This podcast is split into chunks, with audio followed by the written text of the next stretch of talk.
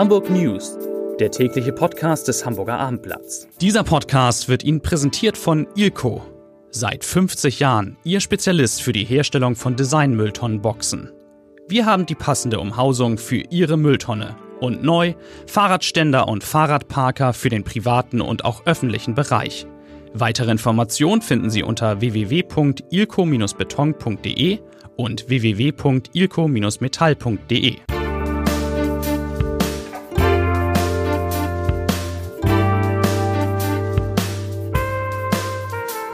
Herzlich willkommen zum letzten Podcast in dieser Woche. Mein Name ist Lars Heider und heute müssen wir darüber sprechen, wie teuer ein Ersatz für die in die Jahre gekommene Kühlbrandbrücke wird. Ich kann so viel sagen, es wird ganz schön teuer. Außerdem geht es um eine Serie von Busunfällen in Hamburg, um das neue CCH, die Wahlkampfmanager der Hamburger Parteien und um eine neue Serie über Hamburgs Stadtteile. Und bevor wir jetzt zu den drei Nachrichten in aller Kürze kommen, hören wir doch mal rein, wie wir ab morgen diese Serie bewerben.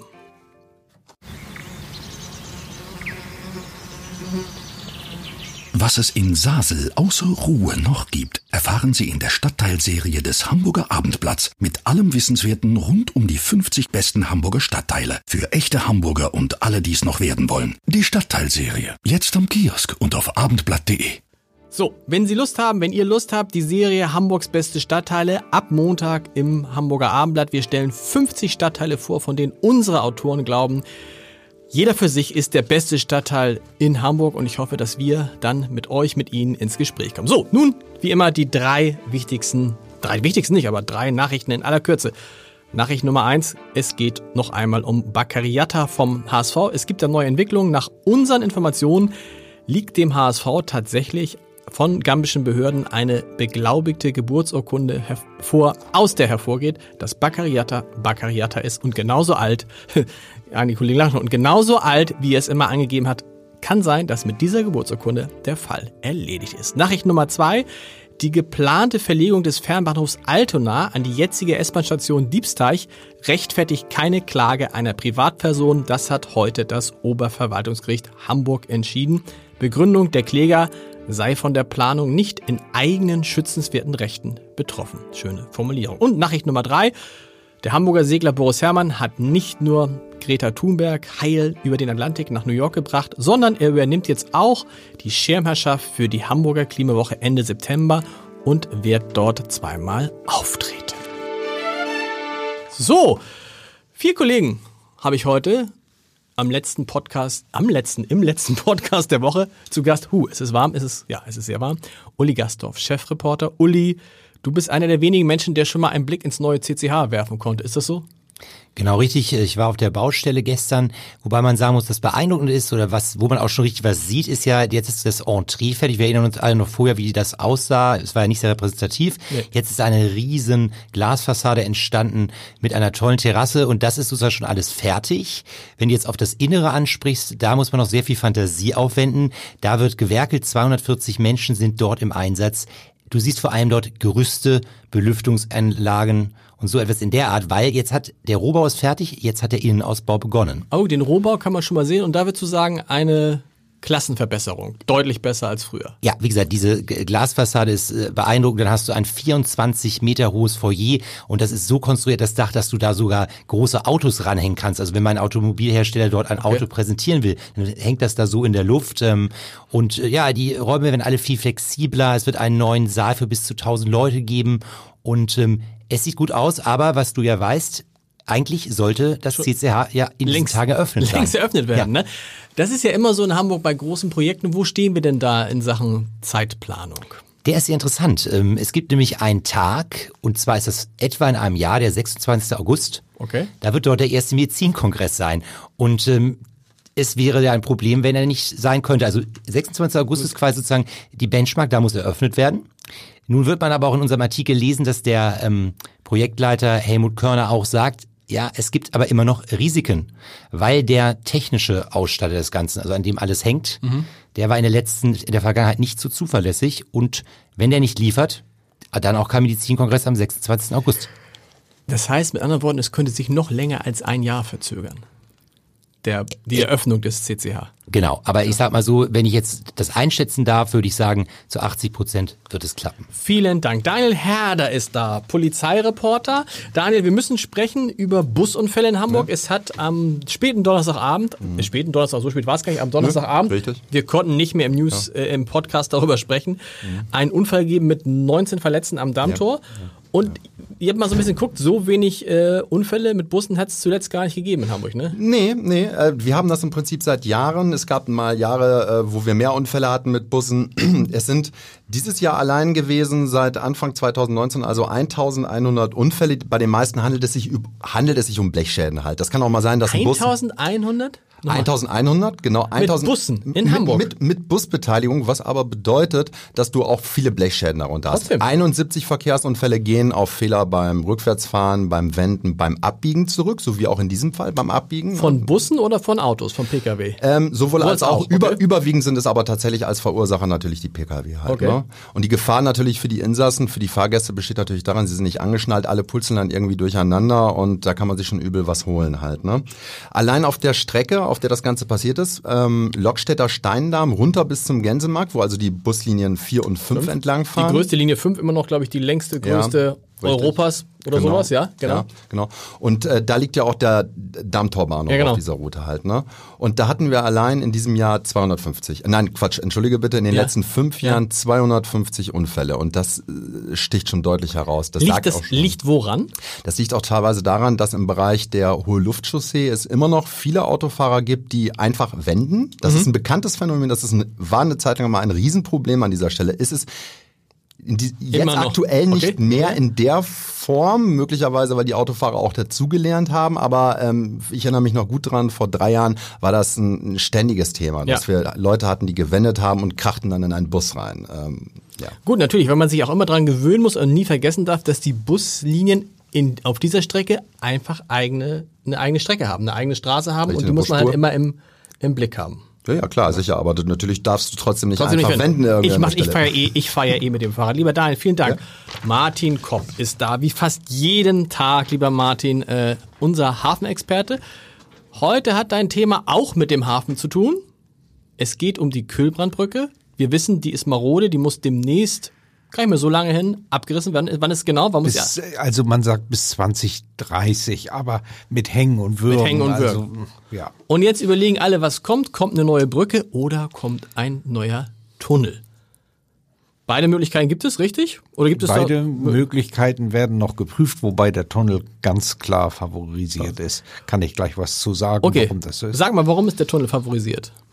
Na, der Tunnel ist favorisiert, weil er erstens, also er ist, er ist sehr viel teurer als die Brücke, aber er hält auch sehr viel länger. Okay. Er hält 100, mindestens 130 Jahre und er ist im Betrieb auch nicht so teuer wie eine Brücke. Und bei der Brücke müssen wir bedenken, die Brücke, wenn wir jetzt eine neue bauen, kann die ja nicht genauso hoch werden wie die jetzige Köbernbrücke, sondern sie muss deutlich höher werden. Mhm weil ja die Schiffe immer größer werden Stimmt. und die passen jetzt schon nicht mehr drunter, so dass der Container Terminal Altenwerder, der hinter der Kühlbrandbrücke liegt, eigentlich jetzt schon von vielen großen Schiffen abgehängt ist. Mhm. So, und das heißt, wenn wir eine größere Brücke bauen, dann brauchen wir viel, viel längere Rampen. Die, die, die könnten dann schon an Schuppen 50 anfangen, wie eine Rampe, eine Auffahrt zu bauen quasi. Okay. Und das wird teuer. Also bisher hat man immer spekuliert, was kostet das? Und jetzt gibt's erste Zahlen und die sind schon überraschend hoch. Äh, ja, die können sogar noch deutlich höher okay. werden. Also es, es gibt jetzt eine Zusage, obwohl Sie das eigentlich möchten, Sie das ja gar nicht. Sie reden ja gerade mit dem Bund. Und wenn man ja. mit dem Bund verhandelt, dann möchte man nicht über Geld reden. Sie ist Aber der Hamburger Senat sagen, oder die Hamburger, wer, wer der, die Hamburger, ja, ja, ja, der Hamburger Senat. Aber man redet und man sagt, also egal, ob wir jetzt eine Brücke bauen oder ein Tunnel, Mehr als eine Milliarde wird es kosten. Okay, wow. Das ist viel Geld. Und vor allen Dingen Stand heute, dann weiß man, wenn es dann losgeht, sind es wahrscheinlich dann eher 1,5 Milliarden. Äh, genau. Und wobei, wie gesagt, also der Tunnel wird noch deutlich teurer, sagen wir 300 bis 500 Millionen noch mal mehr kosten okay. in der Anschaffung. Hält aber länger. aber dann hält länger und wird dann, würde dann im Betrieb billiger sein als äh, diese Brücke. Wann, wann würden eigentlich die Bauarbeiten beginnen? Weil wenn man sagt, die Kühlbrandbrücke hält mit Mühe und Not, man kann sich gar nicht vorstellen, dass sie eines Tages nicht mehr da ist, aber ist nicht, also die hält mit Mühe und Not noch, noch vielleicht zehn Jahre, da muss man jetzt ja irgendwann anfangen, das, den Ersatz zu brauchen. Man kann ja nicht zwischendurch sagen, da gibt's die Querung nicht. Ganz ehrlich, eigentlich hätte man schon längst anfangen müssen. Denn es, es geht ja um ein bisschen mehr. Wir, wir müssen über die Finanzierung reden, wir müssen über die. Planung, alles, was vor dem Bau liegt, äh, das ist ja, äh, das ist ja ein riesiger Rattenschwanz. Mögliche Klagen dagegen muss man auch noch berücksichtigen. Eigentlich hätte man schon längst anfangen müssen. Ah, der Senat tut sich da ein bisschen schwer. Man möchte ja auch vor der Wahl nichts mehr entscheiden müssen. Genau. Und die, besteht dann die Gefahr, dass man sich so lange, so lange zögert, dass dann irgendwann die Kölnbrücke gesperrt werden muss und wir für eine Zeit gar keine Verbindung haben? Das hofft natürlich keiner. Nein. Aber es ist so, dass wir seit 2012, glaube ich, schon Tempolimit haben. Die, die, Brücke ist ja, muss ich sagen, mehrfach aufwendig saniert worden. Ja. Wer sich mal drunter stellt, der muss sich das angucken. Das ist ein einziger Flickenteppich, ja. wo da schon überall der Beton krebssicher durchgefressen und das alles erneuert werden musste. So, und äh, dann haben sie ja jetzt Anfang dieses Jahres einen Abstand, Mindestabstand für Lkw bei der Fahrt. Äh, das wird nicht lange dauern, dann kommt die nächste Einschränkung.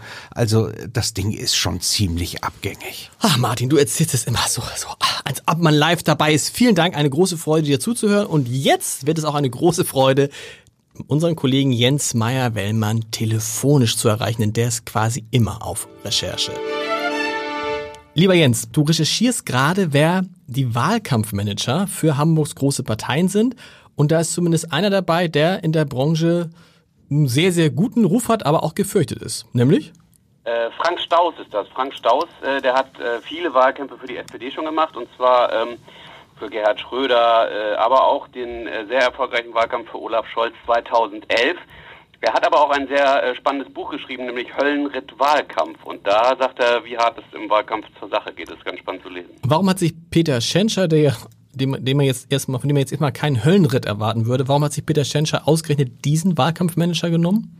Also ich nehme mal an, dass die SPD in Hamburg einfach gute Erfahrungen mit ihm gemacht hat. Der hat 2008 auch schon für Naumann Wahlkampf gemacht und der hat, wie gesagt, diesen sensationellen Wahlkampf von Scholz 2011 gemacht äh, mit der absoluten Mehrheit. Und das sind natürlich Visitenkarten, die sich nicht schlecht lesen.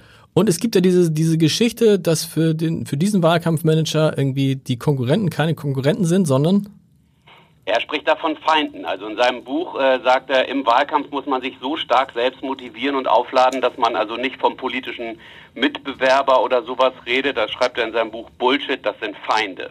Okay. Wer ist denn bei, de, bei den Grünen und äh, bei der äh, CDU? Wer sind da die Wahlkampfmanager? Äh, die Grünen haben sich die Agentur Wigwam genommen. Das ist die Agentur, die auch für den ersten grünen Ministerpräsidenten Kretschmann in Baden-Württemberg unter anderem und auch interessant, ne? Das macht man ja nicht, wenn man irgendwie auf eine Fortsetzung der rot-grünen Koalition hofft, oder doch? Nee, ich denke, die Grünen setzen da darauf, dass sie in Hamburg die erste Bürgermeisterin stellen mit Katharina Fegebank. Und äh, es ist auch ganz klar so, das sagt auch die Agentur, sagen alle Agenturen, das ist ganz klar ein äh, Zweikampf, äh, ein echtes Duell zwischen Tschentscher und Fegebank. Sagt auch der Wahlkampfmanager der CDU? Äh, die Wahlkampfmanagerin der okay. CDU, die äh, von der Agentur Guru kommt, die setzt nun darauf, dass die CDU endlich wieder in das äh, urbane Milieu will. Also so ein bisschen zurück in die Zeiten von Ole von Beust, wo er ja einen Wahlkampf gemacht hat, äh, auch äh, was die Plakate angeht, sehr modern und sehr nah an der liberalen Großstadtgesellschaft. Das klingt äh, spannend. Wann wird Katharina Fegebank sagen, dass sie doch eine echte Spitzenkandidatin ist? Gehört das auch zur Wahlkampfstrategie? Also ich gehe davon aus, also die lassen das ja jetzt offen und sagen, äh, wer eine grüne Bürgermeisterin, erste Bürgermeisterin will, der soll Katharina Fegebank und die Grünen einfach wählen. Äh, aber ähm, auch der Wahlkampfmanager deutet so an, dass man wohl damit rechnen kann, haben, dass es äh, eine Kandidatur für das Bürgermeisteramt auch offiziell gibt. Der sagt nämlich ganz offiziell, Hamburg braucht die Alternative. Sehr gut. Lieber Jens, vielen Dank. So, und wie immer kommen wir auch zum Schluss dieses Podcasts. Wobei, nee, eine Sache muss ich vorher noch sagen. Falls Sie nicht genug haben, äh, äh, auch von mir, dann können Sie einerseits, könnt ihr, einerseits könnt ihr ähm, heute Abend äh, mein Gespräch mit Carsten Broster über die Zerstörung, das Buch, das er geschrieben hat, hören. Ganz, äh, ganz interessant. Ein Carsten Broster, ja ein, ein begnadeter Redner, also dem zuzuhören ist fast noch schöner als ein Buch zu lesen. Nee, ist deutlich schöner als ein Buch zu lesen. Das heute Abend auf www.abendblatt.de slash Entscheider. Und ein Hinweis auf einen anderen Sender am kommenden Sonntag, 9.25 Uhr, NDR Info, spreche ich die Meinung der Woche zum Thema, warum wir leidenschaftlichere Politiker brauchen. So, und nun wie immer genug Werbung. Der Lesebrief des Tages, er kommt von Karl Pauling und es geht um den Ausbau des Velorouten-Netzes in Hamburg. Herr Pauling schreibt, Veloroutennetz, das hört sich super an, ist aus meiner Erfahrung in der Praxis aber nur ein Prestigeprojekt. Alle Routen führen in die City, als wenn dort der Lebensmittelpunkt der Bewohner Hamburgs liegt. Und was ist mit den Radwegen im Nahbereich vor der eigenen Haustür, wo man mit dem Rad gerne zum Einkaufen fahren möchte und zu sonstigen kleinen Erledigungen? Die Frage ist berechtigt. Ich wünsche Ihnen allen, euch allen ein schönes Wochenende und wir hören uns Montag wieder. Tschüss.